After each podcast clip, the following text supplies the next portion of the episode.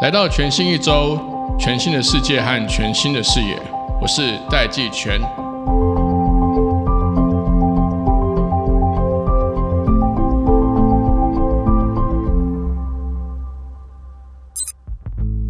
我们持续进入二零二四年，在新的一年呢，我相信大家都和我一样，非常关心台湾的经济、个人的薪资收入，还有我们的这个投资策略要怎么来拟定。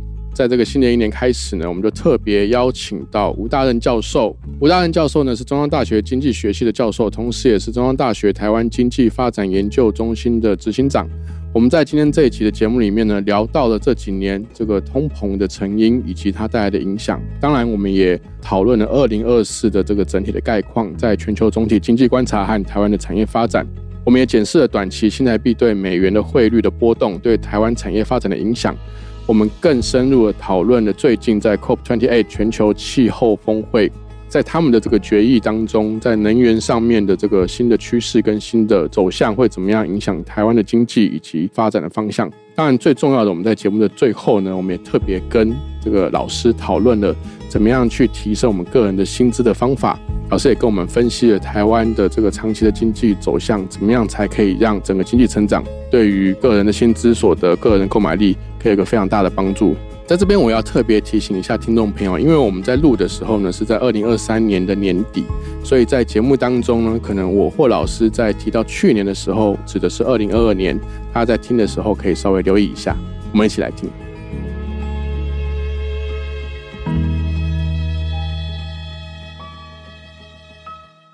Hello，各位听众朋友，大家好，我是戴季全。进入新的一年，很开心，特别邀请到。中央大学台湾经济发展研究中心的执行长，是我们中央大学的经济学教授吴教授吴老师。老师你好，主持人好，各位听众朋友大家好。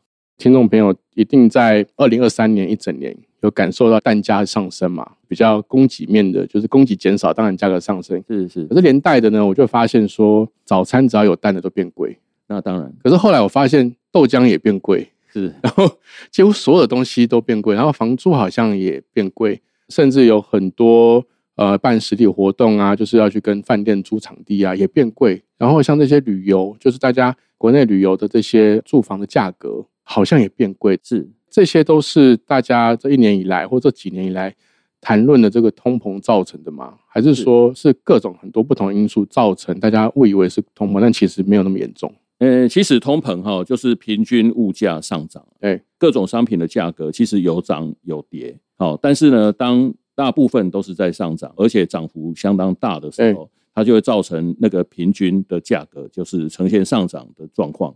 其实我们的通膨哈，它是源自于二零二一年的下半年就开始哈有通膨的现象，哦，就是那时候我们 CPI 的年增率就有超过百分之二。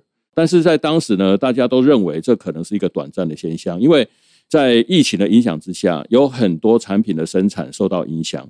所以呢，供应链就断裂的情况。好，那在在那个运输上面也碰到很大的塞港啊什么的。对对对对对，因为没有工人哈去处理好这些商品嘛。那所以说呢，在这种情况之下，很多人认为这个就是一个短期供给的问题，所以它可能很快哈就会就疫情稳定以后它就会结束。对，但是事实上并没有，就是它一直在持续，而且呢，在二零二二年就在去年，它的这个状况哈就变得更加严重。那事实上是有导火线了，在去年的二月二十四号，就是俄罗斯的军队入侵乌克兰，战争造成对造成战争。然后呢，俄罗斯它是重要的粮食跟能源的生产国，哦，那乌克兰是重要的粮食生产国，因为发生战争，所以这些出口他们的出口哦就受到很大的影响。然后，诶，西方国家为了要制裁俄罗斯。那他们也是禁止哈去进口他们的产品，俄罗斯的产品，所以也造成全球在供给上有严重短缺的现象，所以就造成那个物价大幅上涨。那其实呢，在三月的时候，美国因为他已经看到这个物价上涨的这个压力就是会越来越大，对，所以美国联准会在三月哦，在去年的三月就启动升息，那我们台湾的央行也马上跟进，那之后呢，全球就进入升息循环。但是有了升息循环呢，在短期之内还是没有办法把物价压下来。所以像在美国呢，它的 CPI 年增率最高超过百分之九，那台湾是超过百分之三，那我们超过百分之三的这个感受就已经很深刻了。那以美国来讲，那它物价上涨的这个状况可能是更加严重了。那老师，我我有三个数字要跟你请教，我们先请教前面两个啊。第一个是说，因为二零二三年的统计数字已经出来了，是预估说台湾的零售产值啊，可能可以成长到四点五兆，就相对于二零二二年是四点二兆，也就是成长九趴。这个零售产值一般。我们感觉到好像说零售业蓬勃发展嘛，就是说，哎，是不是我买更多东西？可是我我看一下我自己跟周遭的人，似乎没有特别多买什么东西啊。是是，所以这个零售产值的增长有没有可能是因为通膨造成的？真的数字上的增加？当然，因为那个它的产值事实上是一个金额。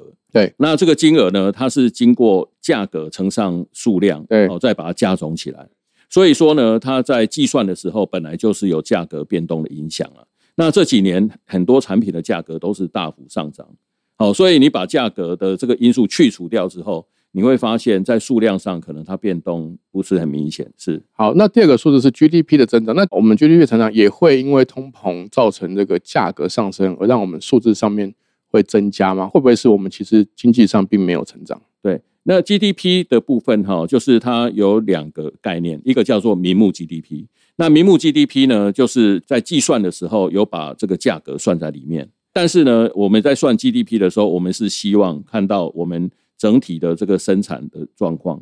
那所以说呢，有另外一个指标哈，叫做实质 GDP。那实质 GDP 呢，它是把名目 GDP 经过一个所谓的平减，经过平减之后，它就把价格的影响把它去除掉，变成是实质 GDP。对，所以，我们看到主计总处哈，它所发布的我们台湾 GDP 哈，每一季会发布一次，他们所发布的是实质 GDP 啊，已经有去除价格增去除价格的影响。那最后一题啊，最后一题，我相信听众朋友很关心我们个人薪资的成长嘛，是是，那这个薪资的成长，我们才可以去买更多东西或过比较好的生活水准嘛。那节目尾声的时候，请老师帮大家上一个简单经济学课，如何从这个经济学原理来提升我们这些薪资成长？那我们先拉回来看，就是我们现在进入到二零二四年呐。像瑞银，他就预测二零二四年美国的经济会放缓，他就预测会进一步迫使呃联总会会会降息，可能会进入通货紧缩。像呃英国的经济学人也指出说，就算通膨会降低，可是整体的这个物价水准还是太高，所以二零二四年的全球经济会维持在动荡跟不确定性这两个大的。想请教老师说，我们应该要怎么去解读跟去理解这样的一个局面或走势呢？OK。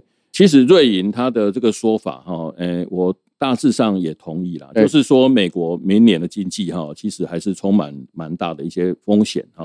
其实最主要哈，还是来自于它的消费的部分。那对美国来讲哈，消费是它支持 GDP 哈最主要的力量。它的消费哈，在它的 GDP 的占比大概是七成左右，呃，六十八趴快到七成，对对对，哎，六七成左右。那所以其实是非常高的。但是反观我们台湾，就是消费不到五成呢，对我们不到五成，所以可以看得出来，美国人他的这个消费力道其实是蛮强的。那所以说呢，它的 GDP 的成长主要是靠它的消费。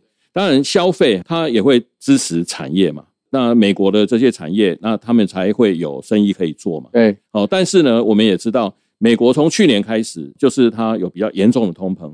另外呢，就是联储会它升息，而且它升息的幅度非常的大。嗯，在这个月看到联储会它是决定不升息了，但是它过去升息的幅度实在太大了。从去年三月到现在，它已经升息了二十一嘛，所以把美国联邦利率，就是它的基础利率，好从接近零，那现在呢是在诶五点二五到五点五之间，非常高，对，是非常高，所以。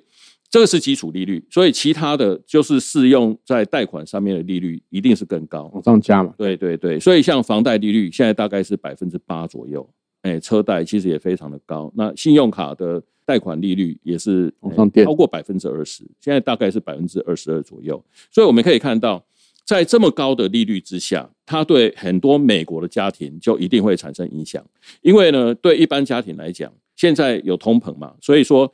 你的这个要维持你的基本生活的支出就已经要增加了很多，基本的食衣住行，即使我们买东西回来煮，但是这些原物料都都涨价了，所以我们在必要性的这些维持基本家庭生活的支出就要增加。另外家庭只要有贷款，那现在利率又这么高，所以说呢，他们在贷款这部分利息支出啊等等都也会增加。这个势必会排挤到他们部分的消费了，所以美国呢，它的升息哈，对他们消费的这个影响，其实在今年，诶，应该是说去年的第三季，它已经产生了一定的影响。但是呢，这一波的影响，就是去年哈在第三季所产生的影响，它对美国的产业可能直接影响不大。那主要是影响到像我们台湾这些把产品卖到美国的国家。嗯，那这些非必要性的消费产品有很多是我们台湾出口的主力。好，就是当你家庭经济不好的时候，你就不会急着要换手机、要换笔电，所以这些购买就会减少。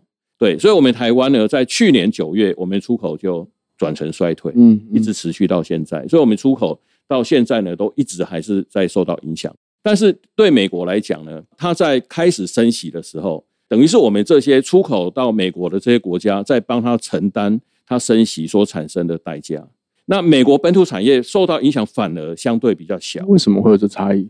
因为他们家庭消费的结构改变了，对，所以说他现在钱变少了。但是他解封了，他还是要玩，对不对？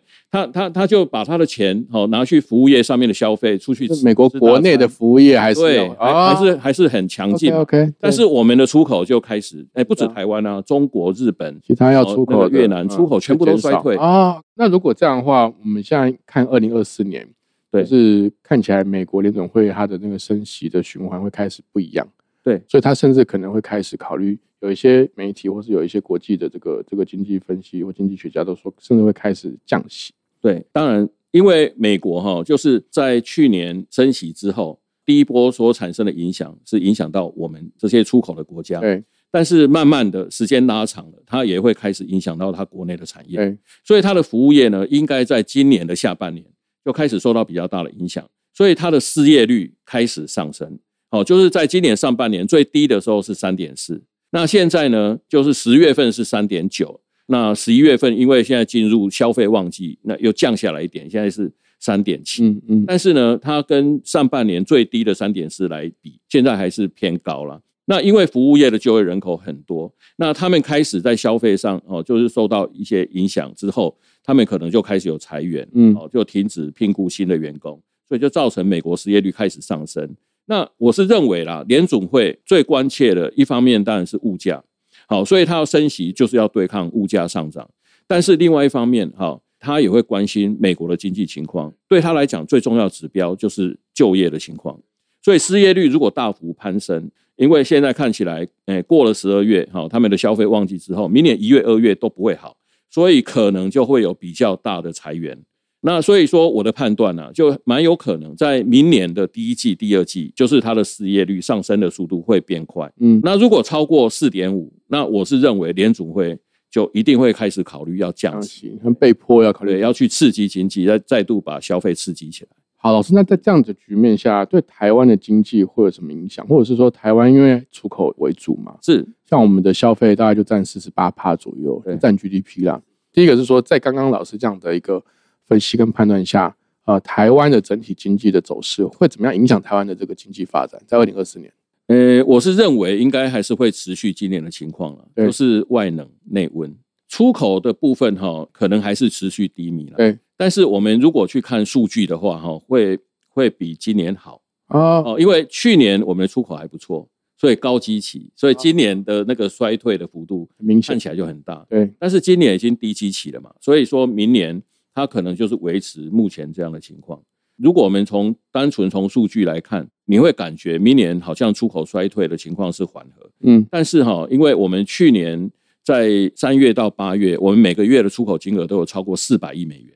特别是因为它涵盖了第二季，一般来讲第二季它是淡季。以前我们的经验就是在第二季出口的情况会比较不好，但是我们去年第二季呢，三个月份都有超过四百亿。好，但是从九月份掉到三百七十五亿之后，那个我们现在大概都是维持在三百五十亿到三百八十亿之间。嗯，那明年呢，如果也是这样的水准，好，那你看起来好像没有衰退。但是我是觉得，我们台湾如果在去年的第二季有能力做到四百亿以上，那我们还是可以把它看成是一个指标了。如果没有办法回到四百亿，其实我们的出口还是低迷。OK，因为基期低嘛，所以看起来没有变严重。但还是还是冷的状态啦，只是说没有更冷而已。那内温呢内温是说内需的话会内需的部分哈，诶，今年表现不错哈，就是零售啦，还有其实我们的消费哈，在今年都有不错的表现。那当然也是解封的贡献哦，就是我们去年哦，诶年底之后才慢慢的放松嘛。那所以说现在大家比较愿意出门消费，嗯，当然那个呃，因为全球都在解封。所以我们的消费当然不只是在台湾，我们也会出国消费。像我们周边很多亲朋好友都跑到日本去。对对对对，对，因为日币变一去再去，对，是是是。所以在消费的部分，我觉得它还是可以持续一段时间呢。不过哈，话说回来，就是我们的出口的衰退，其实是代表好出口的这些企业啊，他们的营收是在下降。嗯，就是因为拿不到订单，没有办法出口。那有些产能就是闲置在那边，对。如果生意更不好的话，他甚至还会裁员。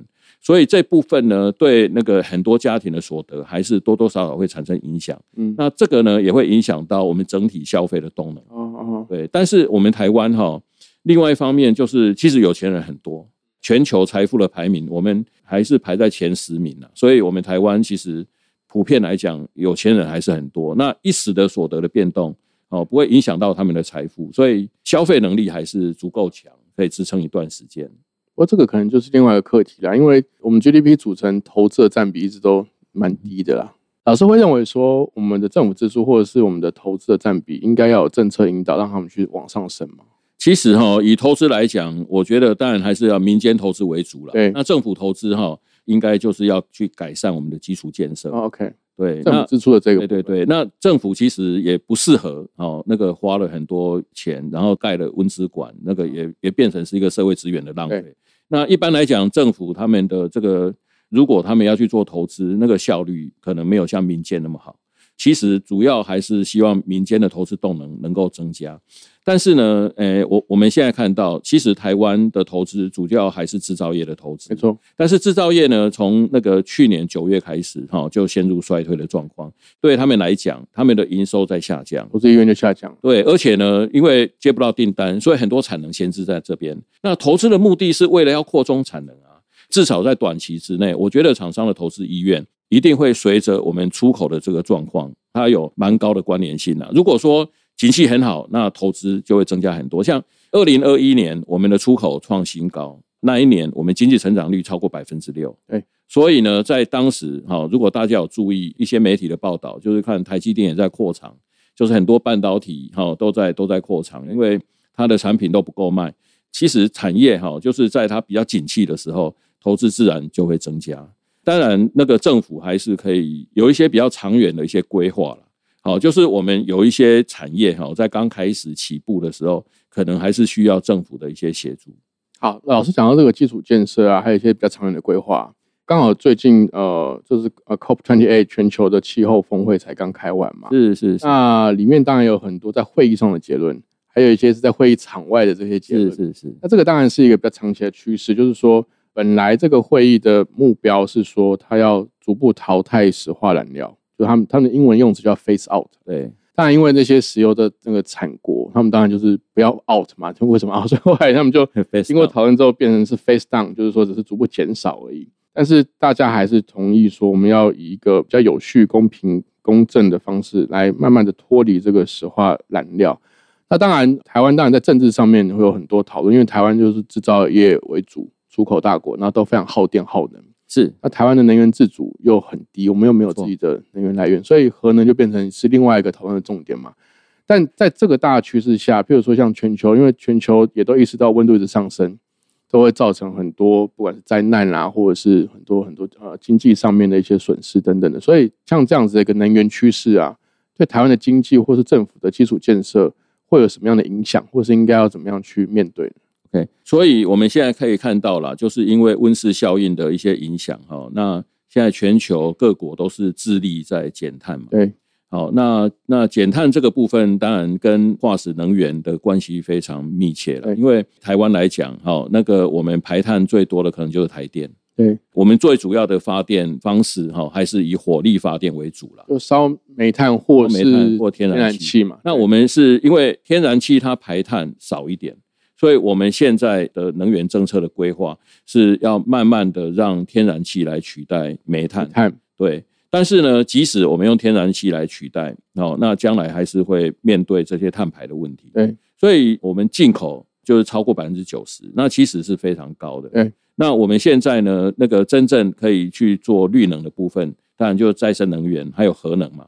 但是我们在过去几年都是在核能就慢慢变少。对，其实对台湾来讲，哈，这也是一个这个蛮大的风险了。那扣二十八，我觉得。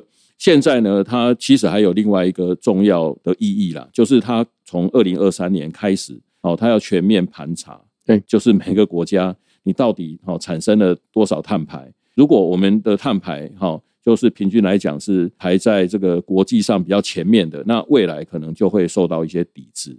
那这个对我们来讲哈，其实是一个蛮大的一个风险，因为我们能源的这个使用哦，我们是一个独立的电网，好，就是我们台湾四面环海。好，也没有办法哈跟别人买电。那我们的这个再生能源，哈，它的建制其实现在好像都没有办法如预期。哦，就是我们是原来是希望在二零二五年，那我们再生能源的占比哈可以到百分之二十，但是现在看起来这个机会不大，很多问题要去处理了。那你用太阳光电或者用风电，那以太阳光电来讲，你要有适合的地方，但是呢，它一开始在推广的时候可能是比较容易。好，但是现在呢，已经推广了超过十年，慢慢的都会碰到一些瓶颈。它现在呢，可能也会影响到我们农渔业的发展，因为它会吃掉那个面积啊。在这边哈，其实就会面临两难了，而且它的这个效率，供电的效率上面也是一个很大的问题。像我们最近东北季风来，那北部地区我们太阳能板就完全不能发电，嗯，就是阴天嘛。对，台湾特别是北部地区，冬天的时候哦，就阴天雨天的这个时间很长。所以呢，在北部地区设太阳光电，好，其实它的这个发电效率也是一个很大的问题。嗯嗯。哦，那风电呢？我觉得长期来讲，我们现在当然刚做好，哦，一两年可能没有问题。但是呢，我们像离岸的风电，它是在海里面嘛，好，那它也是一个机械的装置。那你怎么样去防止它的锈蚀，防止那个盐分，好，对这些设备好的一些影响？那这样听起来是不是变成说，台湾的能源成本？几乎是无可避免的会上升，是对我看起来没有任何理由会下降啊。没错，那而且呢，那个现在，诶，接下来如果我们未来在贸易上，哈，那个有一些碳税的一些问题，那也会影响到我们台湾产品出口的竞争力。就是因为我们的发电方式都是高碳排的嘛。所以除除了影响我们的这个呃能源成本会上升之外，这个当然是所有的产业、所有的民生都会受影响。当然，第二个是说，如果我们的发电方式碳排是高的，它是会影响到我们的出口，因为这是全世界都要去抑制碳排嘛，也就是后续不管政府在基础建设或者是整个政策制定上都要去考虑的这个因子嘛。所以说哈，现在在这个部分，其实还是应该要去辅导，一方面要辅导厂商啊，就是说在他们生产过程里面，怎么样去减低碳排。过去呢，我们可能很多厂商没有这方面的意识，对，哦，就是大家是追求成本下降，错，对，政府其实是有义务让大家知道，呃，未来哦整整体的贸易环境一定会一定会改变，剧烈的改变，对对，而且这个碳排它所产生的影响，对未来全球的这个经济，其实它会有全面性的影响，嗯，它会造成我们现在想常常在讲的所谓的绿色通膨，嗯，因为为了要去减少碳排，那我们必须要付出很大的代价。那这些呢，就是在生产上面，哦，你的成本会增加，那最后还是会反映到产品的售价上面，它会造成未来另外一个通膨。台湾几乎方方面面都会跟全球局势很紧密的相连。当然，我们贸易依存度很高，超过百分之百。对对。那出口呢，在我们 GDP 的占比就差不多七成左右嘛。最后一个大家也会很关心的，因为因为我们自己出口为主，那其他国家的这个货币的汇率是都会影响到，甚至有时候会吃掉我们这些出口厂商的利润嘛。那老师怎么看二零二四年整个全球的汇率？这个我们现在这个台币相对于美金，过去这段时间在更早以前是升值的，但是最近开始又相对美金是贬值的嘛？那那看起来不是只有台币是这样，就是亚币都是这样，比如说日币啦、韩元。老师可以跟听众朋友解释一下，说这个这个成因是什么？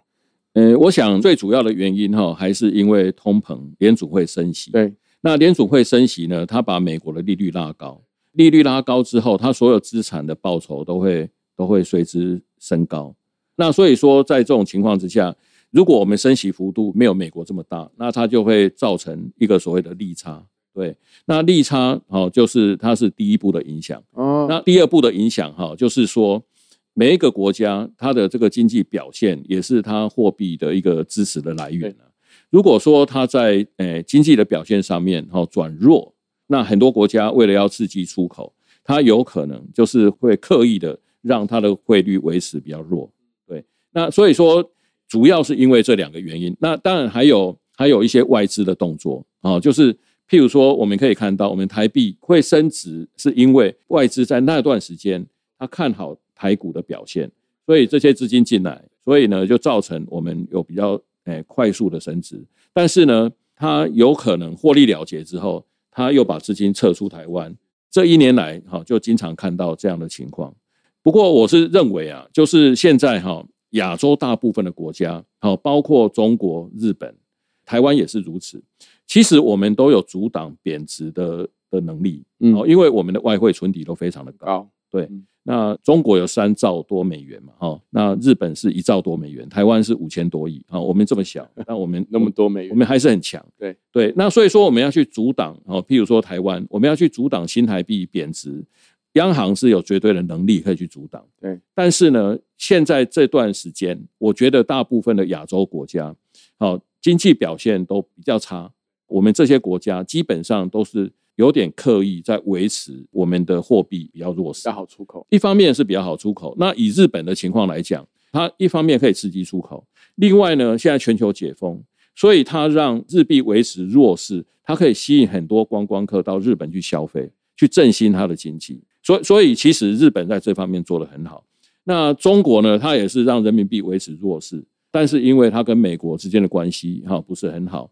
那当然，现在它在 APEC 上面哈也示出很大的善意了，也是希望欧美国家哈能够有更多人到中国去观光。其实中国它国内的这个消费一直很难刺激，它有它自己的一些问题，所以它也是希望透过比较弱势的人民币，能够吸引更多的观光客到它那边去消费。那我是认为台湾，诶，我们维持弱势的台币，哈，最主要是考虑到出口了，嗯，但是观光这部分哈，跟等一下你要。问的这个问题就是我们台湾薪资太低，其实是有点关系的。那我觉得这方面也是未来政府必须要去努力的一个方向。简单来说，汇率的问题应该就是有三个部分，一个部分是说各国央行，当然包含我们中华民国的央行，它跟其他这个货币央行，比如说联总会之间的这个利率利差，对，会造成我们的货币的强弱啊。第二个是说我们的政府看它对于我们产业或经济的这个发展政策上面，会去设定一个。我们的货币是要偏弱还是偏强？是，然后第三个就是看外资投资台湾是是增加台湾台币资产还是减少台币资产，这三个因素主要会影响我们的这个汇率的走向。那最后这个最重要也是听众朋友最关心的问题，就是说从经济学原理的角度来看啊，嗯哼，怎么样可以让个人的薪资或购买力可以上升或持续上升？是薪资哈，我们现在台湾还是有普遍低薪的问题。对，好，就是那个主计总处哈。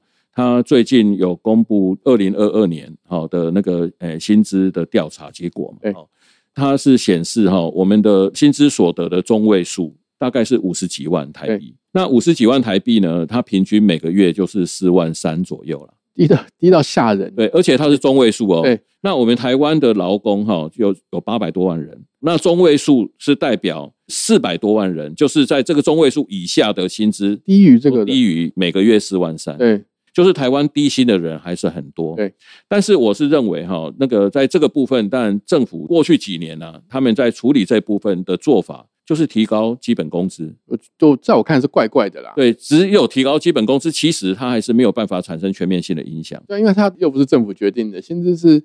企业主在聘任劳工的时候，如果你把基本工调太高，我觉得对于企业主或者是投资人来说，他就是不做这个生意嘛，他就不请这个人，对他有可能就退出市场。如果他人事成本太高，对啊，他他不会因为这样子造成产业的萧条。对对对对，所以他也不能这样做，比较像是保护弱势劳工的一个很基本的这个这个这个措施啦，并不是经济上真的很有会有发生效果的一些作为。是。所所以呢，那个只是用这个政策来处理我们低薪的问题，我觉得，诶是没有办法真正对症下药的。对，哦，那我个人的看法是这样。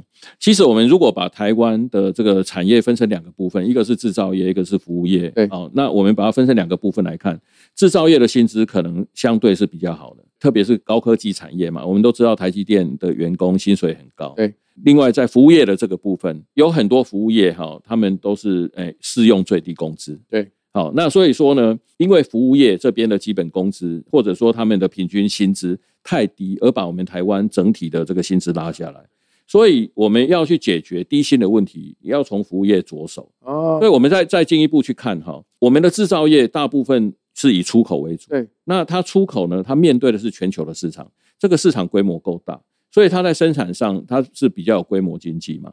好，那我们台湾的厂商其实还是有很强的竞争力。对，我们的这个出口在 GDP 的占比高达七成，这个在全世界的比较里面，这是非常非常高的。对，能够超过我们的非常少。像韩国，它也是出口大国，它就有四成多；才四成，德国也是只有四成多，中国两成都不到。并不是说我们制造业或出口强这个事情不对，而它其实反映的是我们的内需跟服务业太弱了。它就是有点两极化了。对，因为我们制造业哈，如果不强的话，我们产品卖不出去。对，因为你是跟全球所有的国家在做竞争，在竞争。那我们要迈进美国，中国也要迈进美国嘛？那他为什么买我们的产品，不买其他国家的产品？所以说，我们一定要有足够的竞争力才卖得动。对，所以我们制造业因为有足够的竞争力，那他们的营收获利在正常的时候表现都不错。对，所以他们有能力给员工比较高的薪水。那这个时候呢，如果还有缺工的话，那薪水就涨得很多。所以像在二零二一年，好，那个大家都在扩厂，那缺工程师，所以呢，大家相互挖角，所以很多这个台积电的工程师如果跳槽到联发科，他的薪水可能就会涨一倍。对，好，那这种情况其实还蛮普遍的。那但是在服务业的部分，我们的服务业面对的就是台湾本土的市场。那台湾本土的市场呢，其实它的规模相对本来就相对比较小，嗯，而且我们服务业的竞争其实还蛮激烈的。他们在经营上还有另外一个困境，因为他如果是服务我们国民的话，台湾呢大部分的家庭平常日都要上班，不能出去消费对，啊，所以我们消费是集中在礼拜六、礼拜天。好，那所以说对这些服务业来讲，餐饮啊或者是旅宿，会倾向于比较少聘好一些所谓的全职员工，嗯，因为你聘了这些全职员工，他礼拜一到礼拜五没有什么事做，对那、你还要付他薪水，那你就增加你的成本嘛。然后礼拜六、礼拜天，那突然需求变得很大，就是生意很好，那这些员工他也没有办法去服务所有的客户，所以他就必须好、要去聘一些工读生或者是临时工嘛。所以这个产业哈、他们就有这样的特性。但是我们从经济学角度来看，礼拜一到礼拜五，哦，你这些产能闲置在那边，这个其实对厂商来讲，他还是要付成本啊。礼拜一、礼拜五，哦，你所有的设备的成本在这段时间还是有折旧嘛？对他们来讲，就是因为这样一个周期性，就会造成他们在经营上的困境，所以他不愿意去聘那个全职的员工，给他们好的训练，就会产生一个恶性循环。所以为什么很多人都说，在台湾旅游，哈、它的 CP 值相对比较低，嗯啊，不如到日本、到其他的国家，哦，同样一笔钱，对消费者来讲，啊，我花的钱搞不好比台湾还少，但是我可以享受到更高的服务品质。那现在台湾的这个服务业就面临这样的困境。然后呢，他们因为也都是聘大量的工读生，就造成很多人他是就会适用最低薪资嘛。那所以说，这个这个这个部分就会拉低我们台湾的这个平均薪资。我们现在的困境哦，就是在服务业，它只面对国内的市场，那就会有这样的问题。所以，如果我们有机会可以让更多人到台湾来消费，他或许就有机会解决这个问题。嗯因为一个旅行团进来十天，那你每天都都必须要要去消费，要去旅游。对这些企业来讲，他们的产能利用率哈就可以提升嘛，那它可以压低它的平均成本。那如果每天都有生意，他就比较愿意去聘全职的员工。那全职的员工薪水可能比较好，福利比较好。如果这些厂商他有赚到钱，他也可以给他们加薪。这个才是解决我们台湾服务业低薪的问题。那个劳动市场的问题，你不见得就是要在劳动市场里面去解决它。哦，我知道你，要把它看成是一个产业发展的问题。所以说，你要让哦这些业主、这些商家，他有能力来付高薪，就是想办法要扩大他的需求。啊，这真的是一个很扎实的经济学原理，但是又跟我们的薪资息息相关。回到个人身上，假设我们现在已经没办法选择我们行业了，那怎么样在长期而言，我们可以持续累积或增加自己的薪资收入？像刚刚老师讲的，这个是更大的产业面跟政策，对对对，是是是，这是政府或者是呃全民可以去思考的。我们是不是可以去增加我们这个服务业的竞争力，然后去吸引国际观光客进来？那除了这个之外，如果回到个人的角度呢，不管各行各业，环境是一回事，或政策是一回事，那我们个人要怎么样持续的有办法增加我们的这个薪资收入？其实哈、对个人来讲，就是要做出差异化。对，哦，就是在公司里面某个公司的员工想办法让自己做到无可取代嘛，这个是最重要的关键啊。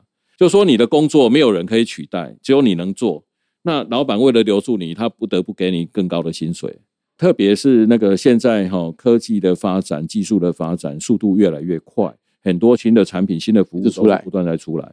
所以说哈，你在任何行业里面、任何产业里面，哦，你都是其实就是要不断的学习啊，让自己能够 update，这个是很重要的。如果你很多那个呃现在的趋势你没有办法掌握的话，那不管你是那个业主哈还是员工。未来哈，在销售上，在你整个企业的经营都会碰到比较大的问题。哎，好，这真的是太好的建议了。好，今天非常谢谢老师来到我们节目当中，谢谢老师。好，谢谢。